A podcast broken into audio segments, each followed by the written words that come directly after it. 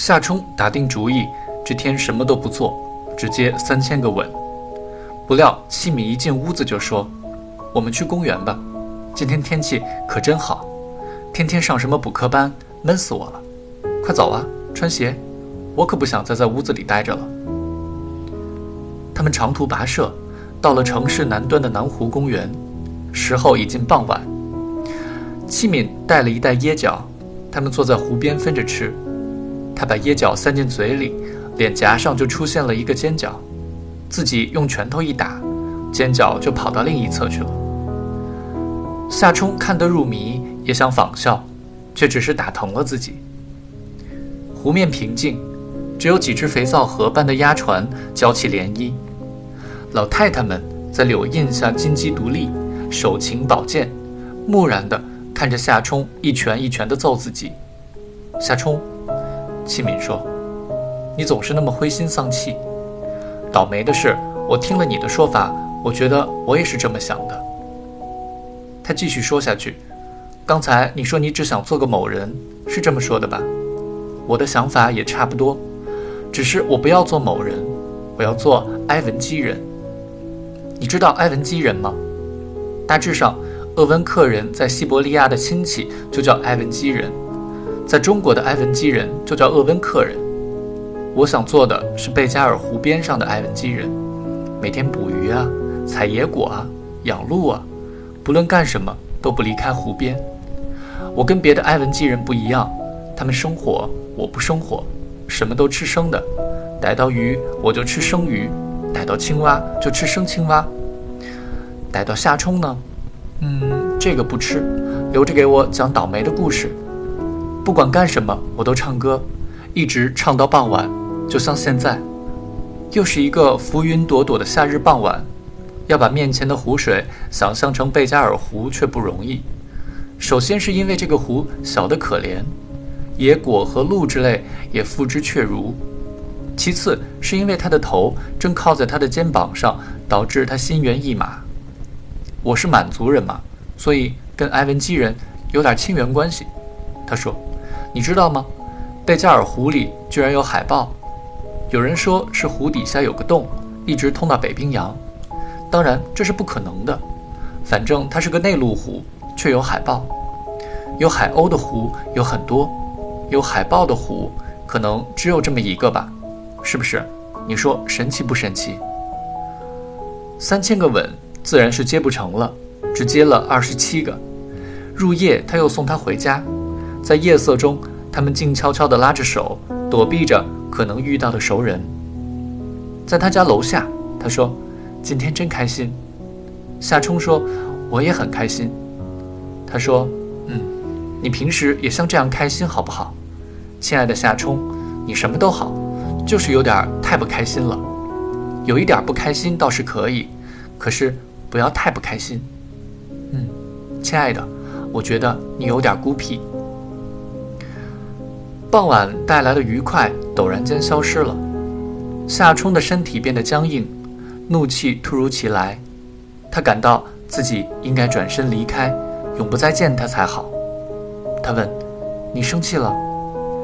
他们低声争吵起来，他心里怪罪他，说他孤僻，却言不及义的推说他别处不对。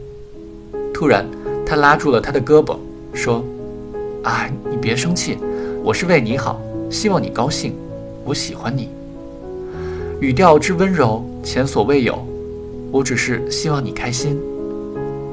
他的泪水打湿了他的脸颊。这天晚上，夏冲摔倒在他的床上，没有像以往一样立刻沉入无梦的酣眠。他既体味着纯然的快乐，又感到伤心。七敏的话令他深受震动。孤僻这个词在他心中掀起的波澜，说是惊涛骇浪也不为过。无论如何，尽管他的孤僻差不多是人皆可见的事实，却从没有人对他当面点破过。这个词毕竟颇为沉重。夏冲的感觉是，说谁孤僻，简直就像是说谁患了与七秀文相仿的病症，要按时吞服药片才行。十二点的那一份，大概尤其重要。可是躺在床上，他回味着器皿口中的这个词，却渐渐感到它变得又轻又暖。他已经察知了他的孤僻，对他的爱却并未减少。如此一来，他像获得了又一次特赦，陡然安心了。这感受恐怕唯有听到“恕你无罪”可比。他感到异样的轻松畅快，最终他大感惊讶。他爱他，这是真的。这个夏冲有什么值得他爱的呢？他深知自己乏善可陈，又幸福又心酸。他睡着了，在梦中担忧着这一切只是南柯一梦。这段时间，戚敏还来过几次夏冲家，他们亲吻、听音乐、聊天。满心欢喜，却又吵了两次架。为什么非要吵架不可呢？夏冲不知道，可是他又知道起因都在于自己，说无事生非也不为过。他正在通过争吵来试验他是不是足够喜欢他。有几次他哭了，接下来夏冲也哭了，他们非常疲乏，然后他满怀歉疚地道歉。这些争吵、哭泣折磨着他们。又让他们变得更为亲密。